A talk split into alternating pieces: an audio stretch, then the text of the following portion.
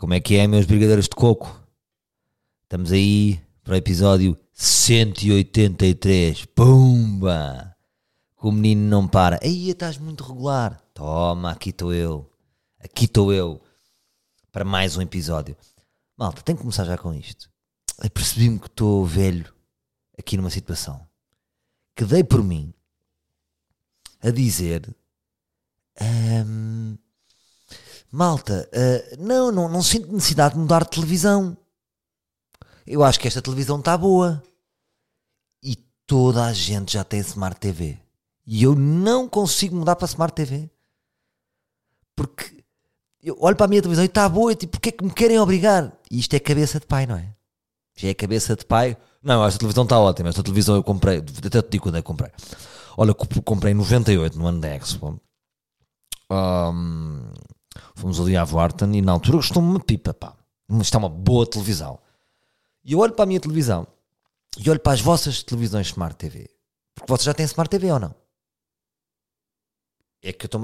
Fizeram-me sentir. Ah, só tu é que não tens Smart TV. Também já agora gostaria aqui de, de perguntar. O que é que vocês acham? Vocês como é que estão?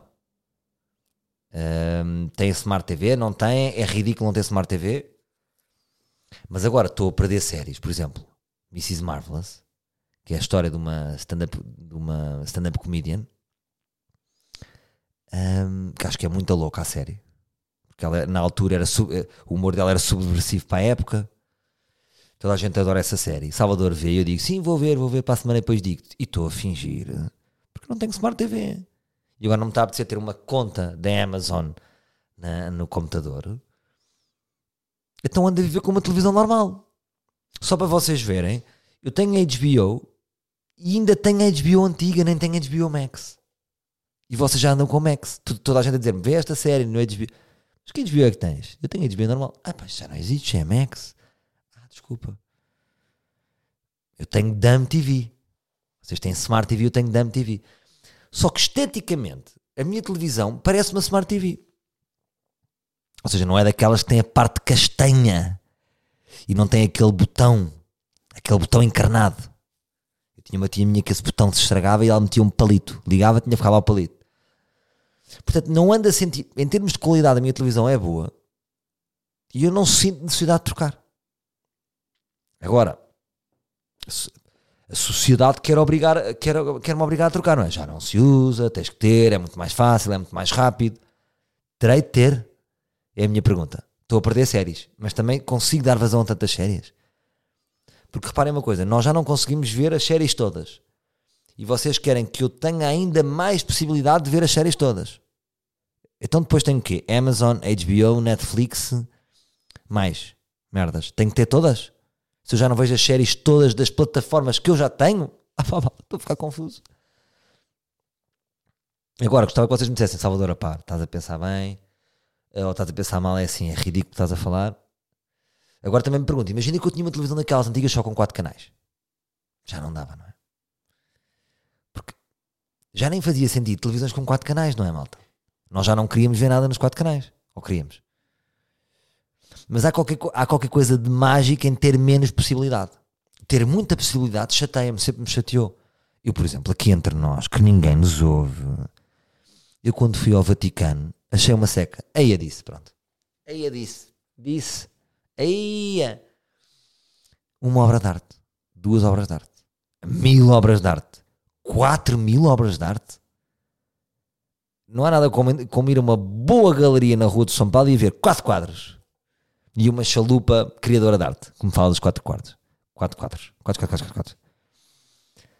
É que a partir da, da obra 4 mil numa superfície religiosa, como o Vaticano, já não, já não, tem- não consigo assimilar. É da mesma forma que eu já falei aqui do plafond de tristeza, que nós gastamos o nosso pacote de tragédia e não consigo assimilar mais tragédia, também não estou predisposto nem pré-definido para apreciar 4 mil obras de arte. São quadros a mais. Que giro, que giro. E grande quadro. E este quadro. Olha este fresco. Já está. Já tenho que ir almoçar. Eu até vos conto uma história uma vez que fui a Nova Iorque. Agora estou a fazer que fui a Nova Iorque uma vez, há muito tempo. Pensou o quê? Deixa-me lá fazer as contas. Que foi o quê? Vamos dizer que foi 2010, não é? Portanto, ou 2013, já não me lembro. Fui a Nova York e adormeci no MoMA. Não é adormeci no MoMA a ver um quadro. É tão grande o MoMA, tem tanta arte, tem tanta arte interessante, que a meio fiz uma soneca. Assim, no, no... abanquei com um amigo meu, fizemos, cochilámos um bocadinho. E depois acordámos frescos para apreciar arte. Porque alguém tem a capacidade de ir para o museu ver tanta arte. Percebem o que eu digo? Portanto, lanço este conceito para a Smart TV. Será que eu, eu vou para a Smart TV, vou atrás da vossa e depois qual é que é a percentagem de Smart TV que eu vou usar?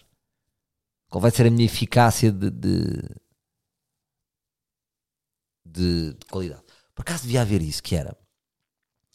Porque é que eu acho que a televisão ainda é mágica, ainda tem aquela magia, que é alguém que pensou por mim.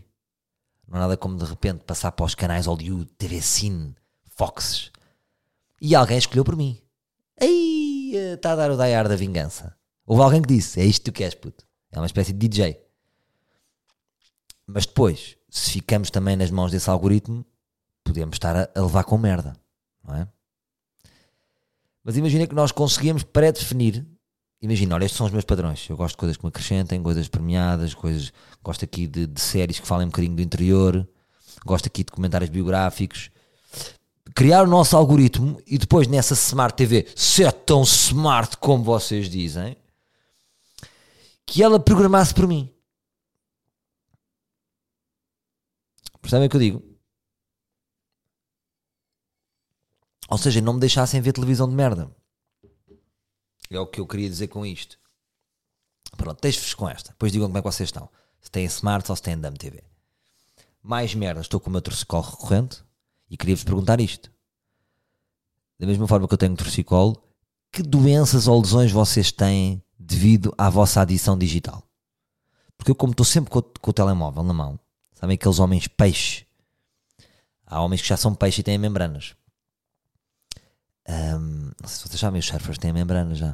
Se vocês olharem se vocês tiverem um, um surfer na vossa família, peçam para olhar para o, para o pé dele. Se olharem diretamente durante 30 segundos, vêm membranas, vêm os dedos juntos.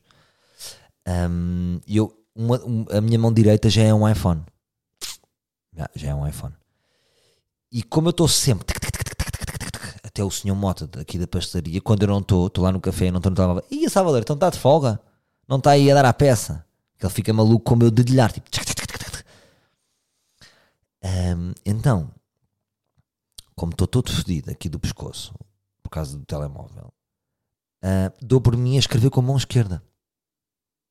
Já me aconteceu isto uma vez na vida, que eu jogava a bola com o pé direito, e o meu pai, na altura, disse assim: tens de jogar com os dois pés. Olha o Domingos, o Domingos do Porto, que na altura era o Domingos Paciência, o ponto de lança do Porto, e o Porto ganhava tudo. E eu quis como o Domingos, e fui treinar para a parede com o pé esquerdo e fiquei pé esquerdo. Agora sou pé esquerdo a jogar a bola e escrevo com a mão direita e como com a mão direita. Agora, como eu estou constantemente lesionado do braço direito e deste flanco, tenho andado a escrever com a esquerda. Uh, e não sei até que ponto é que não vou ficar escrevendo. Mas imagina, esta semana não posso ir ao telemóvel por causa da minha lesão já passou para aí uma, uma semana um, e continuo com isto, pá. Ainda pensei que fosse o Invisalign, acreditam nisto? Pensei, uh, o Invisalign está aqui a mexer os dentes, estou aqui a meter dentes para este sítio e para outro, que o Invisalign dá dor de costas? Mas acho que não, porque isto é é uma, é uma lesão recorrente que eu tenho, volta e meia. Sabe aquele domingo mais maroto que eu fico, fico, sabem, aquele gajo está sempre nas redes e na net e no WhatsApp pumba, castiga-me. É quase como se o meu corpo, é quase como aquela coisa da pandemia. Isto foi bom até porque a natureza agora voltou. É quase como o meu corpo a dizer: não podes, vou-te dar esta torcicolo, vais ficar com a rotação de pescoço como se fosse o Titanic a rodar. Imagina a rotação do Titanic, lenta, não é? E é o meu pescoço. Até parece meio altivo assim para as pessoas. Desculpa, estás a dizer, estás a falar. É chato quando eu, eu tiro o carro em marcha atrás. Tenho que olhar para a direita e. Ah! Ah! Um, e pronto, portanto, esta semana vou ter que. Vou ter que dar menos fogo à peça. Outro dia estava ali a passar em Fontanela, junto à Praia Grande, e passei num restaurante chamado Aquário. E lembrando de uma memória engraçada, que era para partilhar convosco. que tem a ver com, com irmãos a, a, jantar fora e almoçar fora. Eu almoçar fora com os meus irmãos e pedíamos sempre trina de maçã. E eu e o meu irmão bebíamos javardamente o trina de maçã. E a minha irmã guardava o trina de maçã uh, de uma maneira sádica. Então, nós bebíamos e depois ficávamos a desejar aquele trina dela, que estava ali cheio. Um, isto dá, dá, dá, um bocadinho de pensar sobre. Diz muito de pessoas. Vocês eram uma pessoa que guardavam o trina e depois comiam uh, adequadamente junto com o prato, ou se bebiam sofregamente e depois sentiam a necessidade de um, de um segundo trina. E depois mais, vocês cresceram a poder pedir um segundo trina de maçã. É que isto agora é tudo. Vocês puderam escolher, poder, vocês cresceram a poder escolher beber uma bebida ou bebiam água. Hipótese 1. Um. Segundo, cresceram um, a guardar o vosso trina. E terceiro, se vocês não tinham limite de trinas de maçã. Trina de maçã é aqui, pode ser a vossa bebida, pode ser cola. Um, isto pode dizer muito de vocês. O vosso futuro pode estar definido aqui. Este tipo, às vezes é tipo na escola, vamos ver as capacidades das pessoas, se são boas a matemática, se não boas. Eu, para mim, é tudo aqui que define. Que tipo de pessoa é que guardava a trina? Que tipo de pessoa é que pedia dois trinas? Eu, por exemplo, eu cresci com limitação de trinas. Eu só podia pedir um trina. Foi assim que eu cresci. Acho importante. Acho que trinas ilimitadas não sei se é fixe. Depois ficam mimados. A minha mulher podia pedir trinas ilimitadas e notas. Entre nós.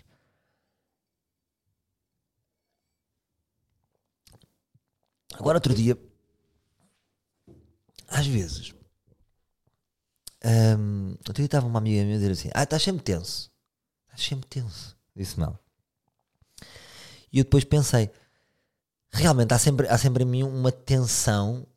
Um, porque já não era a primeira amiga que me diz isto, que é sobretudo na noite, acham que eu não me liberto completamente. Há, há em mim um alerta constante. Eu não sou aquele amigo que faz a cobra, tipo, uh, estou a fazer a cobra. É quase como se estivesse sempre meio em observador, certo? Divido-me, rio-me, mas sente-se os meus ombros tensos. E depois eu pensei, porquê que eu sou porque é que eu de facto não me liberto uh, tanto socialmente? E eu depois pensei, primeiro irrita-me estarem-me sempre a dizer que eu estou tenso, mas eu acho que, que pode ser porque me edito. Ou seja, eu acho que nós somos tensos quando nos irritamos.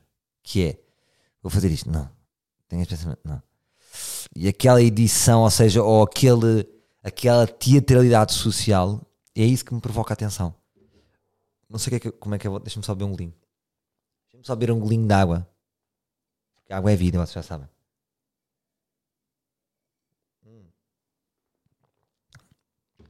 Percebem o que eu digo? Um, eu acho que é isso que me faz tenso. E hum, o querer ir, o querer ir, o querer, o querer ter pressa e não saber porquê. Eu muitas vezes estou com pressa ou sinto que tenho de ir embora dos sítios e não sei justificar bem porquê. Percebem o que eu digo? Mas acho que esta, esta, esta coisa de vocês se editarem, ou neste caso estão-me aqui a dar à morte, dizer que sou eu, é, isso provoca tensão. Se vocês repararem as pessoas tensas, porquê é que estás tenso? E há motivos. E esses motivos não podem vir constantemente cá para fora, não é? Ou, ou por exemplo, ou estou num grupo que não que estou a achá-los meio cromos, então isso faz-me tenso um, ou porque imagina a dançar. Ninguém se liberta totalmente, não é? Porque se eu me libertasse totalmente seria uma dança estranha. Já pensaram nisso? Realmente é verdade. Na pista de dança, na pista de dancing, uh, dancing, dancing queen, uh, uh, ninguém está totalmente liberto. Porque se as vossas danças estão a ser fixes e aceitáveis, vocês já se estão a editar. É quase como tivessem a fazer passagens de modelos. Os modelos não vão dizer que os modelos são cool cool. Porque eles estão a passar de determinada maneira para passarem que são cool. Agora diz, anda livremente, se calhar andavam de uma forma estranha. Portanto, nós quando estamos a dançar, é natural que há muita gente que fique tenso. Porque assim, primeiro, se eu fosse dançar como eu queria, era estranho, não era? Era uma experiência. Podia ser, se o corpo se libertasse, eh, nem seria dança, podia ser um espasmo. Percebem o que eu digo?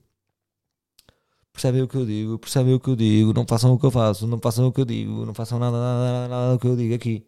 Ah. Mas pronto, pensem se vocês são tensos ou não.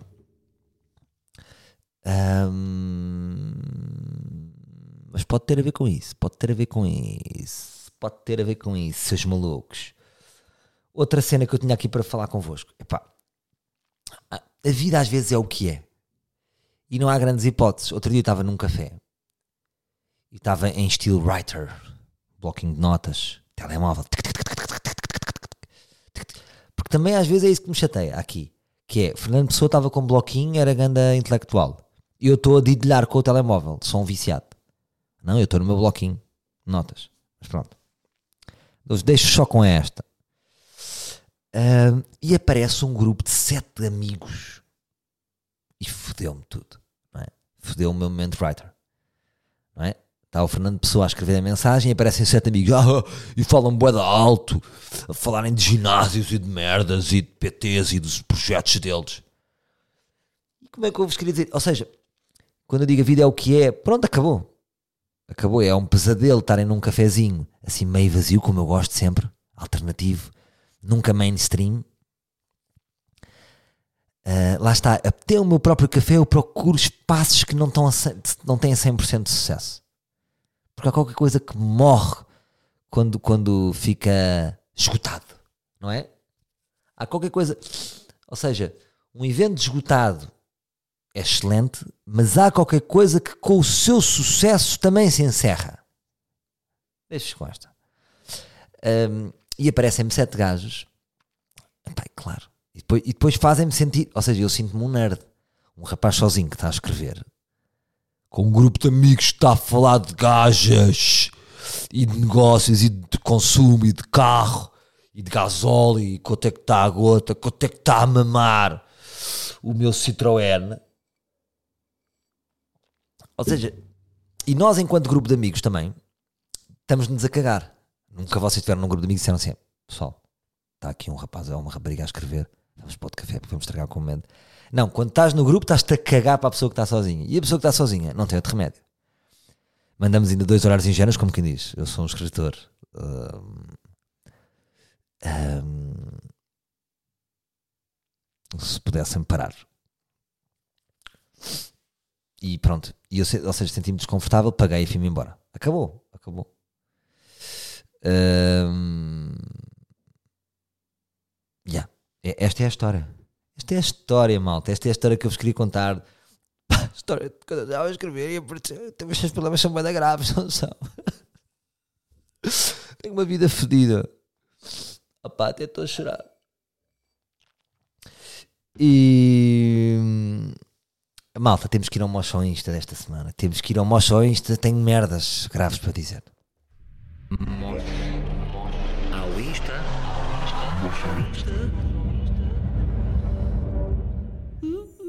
Eu quando ponho este jingle, penso assim, ai, ainda profissional que eu sou. Jingles. E quer fazer mais jingles e mais. Mas sinto mesmo, ei, e eu, vocês próprios sentem, não, isto é um podcast. Este gajo tem aqui esta rubrica. Um, malta, fiz merda. Fiz merda. Fizemos merda. Porque é para o bom e é para o mau. Quando é para o bom, estamos aqui quando é para mal, tem que dar a cara. Tem que dar a cara, porque vocês sabem que eu até podia deixar passar. Pensei, deixar passar. Os livros iriam ficar orgulhosos de mim se eu deixasse passar. Não. Vocês não me iriam deixar nessa. Então o que é que eu fiz? Em relação ao mochões da semana passada, que até vamos lá ver, para ver como é que isto está. Até vamos lá ver para ver como é que isto está. Para ver a merda que a gente fez.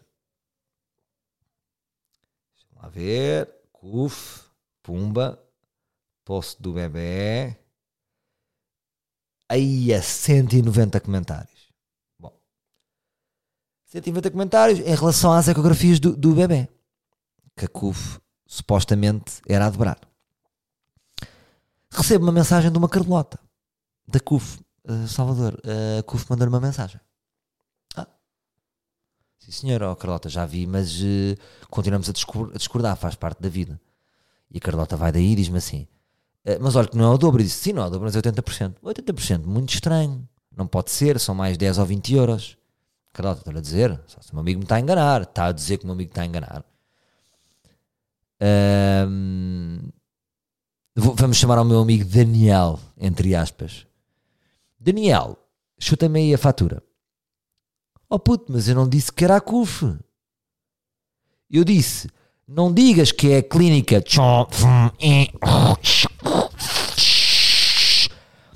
Diz que é a CUF.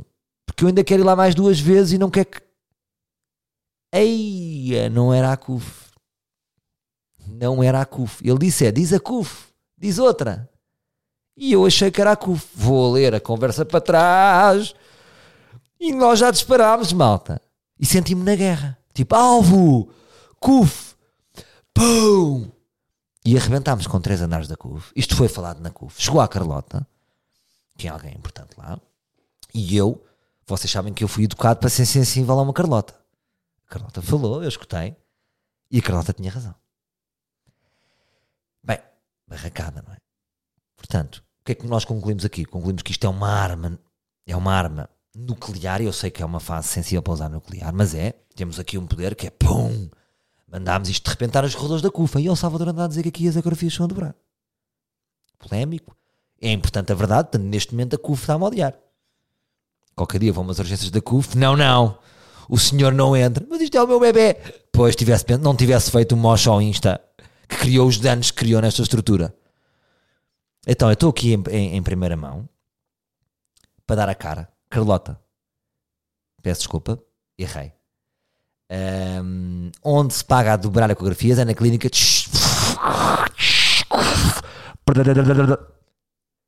Portanto, malta, o que nós temos que fazer, e é um pedido bizarro, é um pedido bizarro que eu estou a fazer. Eu vou-vos pedir para irmos à CUFA outra vez. Vamos fechar esta semana. Vamos, por exemplo, está aqui este momento foi muito difícil, foi um bocado abaixo. Não, isto é uma rapariga a fazer um desabafo, não, não sei se é este que queremos. Queremos aqui um mais genérico. Pois eles nem têm posto coisas de bebés para verem como é que, como é que isto está. É- olha, por exemplo, vamos a este aqui. Vamos aqui a este que é o terceiro post deles, que tem 87 gostos, e que são carros. E diz possíveis efeitos de má qualidade do ar na saúde. Pronto. Tem a ver connosco, ar, ar livre e tal. E agora, o que eu ia, eu ia, temos que repor a verdade, é dizer assim: a Carlota tem toda a razão. Carlota, não nos leva mal. Carlota, aqui estamos, aqui estamos quando é, é. Nós também somos capazes de dizer: ecografias é na CUF. E repomos a verdade e ficamos bem com a CUF. E depois a CUF, se fosse fixe, sabe quem é livre tem tratamento especial na CUF. Portanto, pedir desculpa aqui à Carlota, pedir desculpa aqui à CUF por esta arma nuclear. Se calhar na CUF até, olha, ecografias é na CUF realmente. E agora, também perdi, também uma lição de humildade, não vou agora chutar um míssil para outra clínica, porque o meu amigo ficou com medo do impacto disto, o Daniel, e de repente ele vai lá e diz: Desculpe lá, o senhor foi o senhor que disse ao seu colega Salvador. É que agora falimos. Portanto, disparei, disparei mal, não vou disparar a segunda vez. Fica no ar. Fica, mas estão a ver quando um tiro ao lado é, um tiro ao lado é isto. Vocês agora, tipo, este Salvador está a falar a sério, não está, eu próprio estou na dúvida. E foi o que eu disse ao meu amigo Daniel: puto, agora perdemos. Tínhamos aqui uma chance de ajudar as pessoas. Porque de facto há pessoas que andam a pagar a ecografia a dobrar. Enganei-me na porta, destruí o empreendimento, errado. E agora há vídeos de guerra a dizerem que eu disparei inocentes. Portanto, Carlota, aqui estou eu. Depois estou, fico à espera da sua reação. Eu disse à Carlota: Carlota, eh, fiquei com o seu mail e aguardo também o seu contentamento e o seu profissionalismo da correção que a Carlota veio falar comigo, com a elevação, e também me sinto bem por devolver à Carlota a verdade. E acho que a Carlota agora chega à CUF e cheguei, tararara, essa porra toda, e chega com uma propriedade. Até acho que a Carlota devia ir de salto alto ahm, para pisar bem o chão, o chão que é seu, da CUF. Está bem, Carlota? Um grande beijinho e obrigado e peço desculpa. Os livros, quando estão aqui para ser humildes e para dar a cara, aqui estamos. Ao Insta.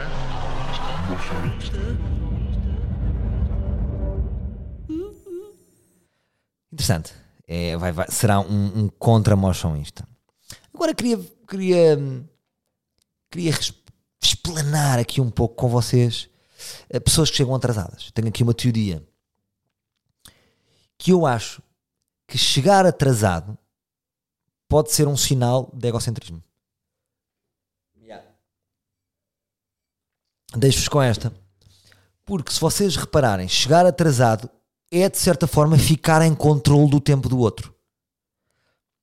E sempre que uma pessoa chega atrasada, está a manipular e passa para o centro. Não sei se vocês têm a noção disso pensem nos vossos amigos que chegam atrasados. E de certa forma eu sinto que eles, no geral, as pessoas que chegam atrasadas são um bocadinho egocêntricas. Porque é sempre, é pá, o gajo está atrasado, não sei o quê. Aí o gajo atrasa sempre, não sei o quê. É pá, chegaste. E depois, ou seja, quem chega atrasado, é, falta ele para começar. Ou seja, não começa sem ele. Percebem isso? Um jantar, um almoço, um encontro, uma reunião. Passa a ser o protagonismo. Ah, já chegaste, vamos começar. E depois também vos queria dizer isto, que é o seguinte, que é, há pessoas realmente que, eu por exemplo, eu tenho uma pontualidade crónica, eu sou, imagina, eu digo assim, vou estar, uh, é para estar em, na Pova de Santaria ao meio-dia e 32. Eu esteja onde estiver, eu vou lá estar ao meio-dia e 32. Pá, faço bem essas contas. Eu acho que há, há, a maior parte das pessoas diria que faz bem essas contas, mas há pessoas Imaginem, para mim é óbvio que vamos chegar lá ao meio-dia 32 e há pessoas que fazem as contas e vão chegar ao meio-dia 58. E se eu tivesse com essa pessoa, dizia: Meu, tu nunca vais chegar ao meio-dia 32. E ela está a dizer: Vou, confia. E eu digo: Não, vais chegar ao meio-dia 58. Portanto, há pessoas que também não, não estão calibradas para chegar a horas. E agora onde é que eu queria extrapolar? Era se essas pessoas têm esse parafuso hum, isto agora são duas perspectivas. Deves aquela do egocêntrico que vocês pensarem, depois digam-me, e estou-vos a dar este, esta, esta rota, como é que eu dizer, esta, esta, estas contas, este, este erro de cálculo, ou seja, as pessoas chegam atrasadas, são pessoas que recorrem num erro de cálculo. Se esse erro de cálculo é levado para o resto da vida. Porque isto parece-me quase uma disfunção. Se a pessoa acha que vai chegar ao meio-dia 32 e é evidente que estivesse ali com quatro pessoas que chegam a horas, que ela vai chegar ao meio-dia 58, fez mal as contas, que outros erros de cálculo a pessoa está a fazer na vida? Será que engana-se a fazer no orçamento da casa? E aqui a minha teoria é: se a pessoa não levar este erro de cálculo para, para as outras esferas da vida, é só um egocêntrico. Porque então, então o que? Ele não é, não, não é reinada e erra aqui?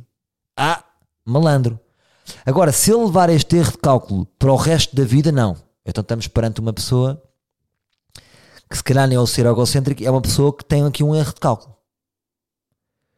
Uh, e eu gostaria de comparar a vida, este tipo de ratinhos, de pessoas que têm este erro de cálculo e pessoas que não têm este erro de cálculo. Um, depois, claro que as pessoas podem compensar. Tipo, tens um gajo que chega a horas, mas depois, pá, é um grande abrolho, por exemplo. Não tem assim, não acrescenta muito. E depois esse gajo é meio genial e chega atrasado pode compensar. Ainda assim, imaginem se ele é genial e chegasse a horas. Um, porque eu dou por mim com, esta, com estas pessoas que acham que vão chegar. Tipo, estou lá às duas, duas e quarenta, o que é que se passou? Ou será que um, o tempo para essas pessoas não lhes foi passado como, por exemplo, foi para mim? Para mim é tipo duas, duas, das duas às quatro, das duas às quatro.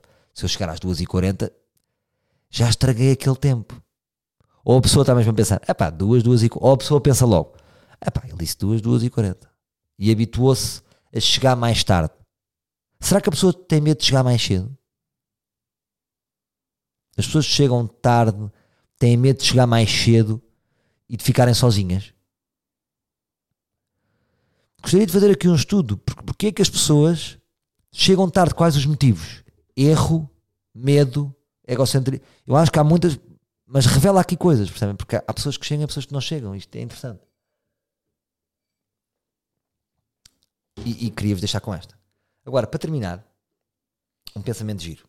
Já estamos aí com 29 e 24 segundos. Que aconteceu-me isto.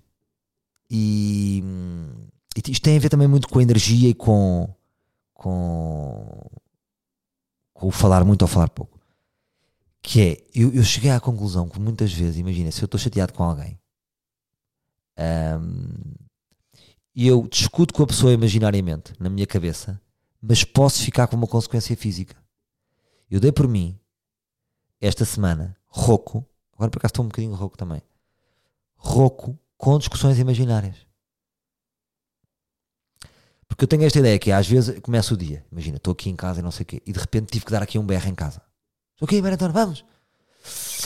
Já, já me já me fragilizou aqui a voz e, e fico rouco. A minha voz é muito sensível. Eu sou, hum, eu sou um bocadinho maluquinho. Tipo, apanho uma corrente de ar, fico com, fico com, com, com a voz fraca. E o meu calcanhar daquilo é a minha voz.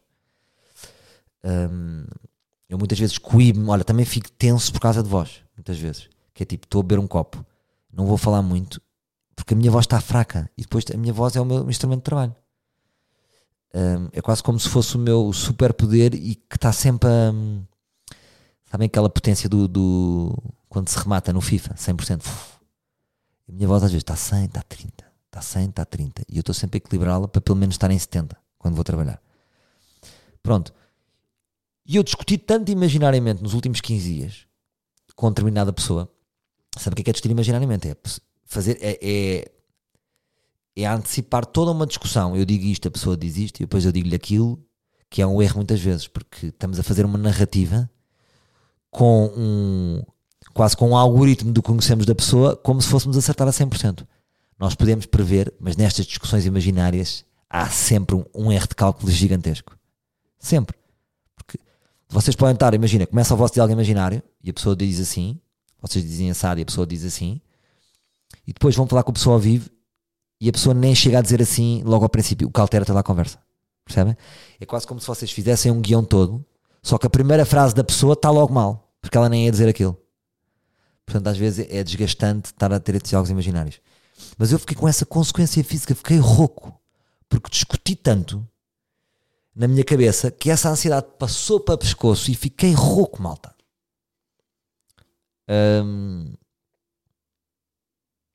Portanto, de facto, a cabeça é uma coisa muito importante, não é? Uh, podemos estar calados e estar a ter uma manhã. Imagina, eu às vezes sinto, posso estar aqui em casa, no escritório, não falo com ninguém e que manhã louca eu tive.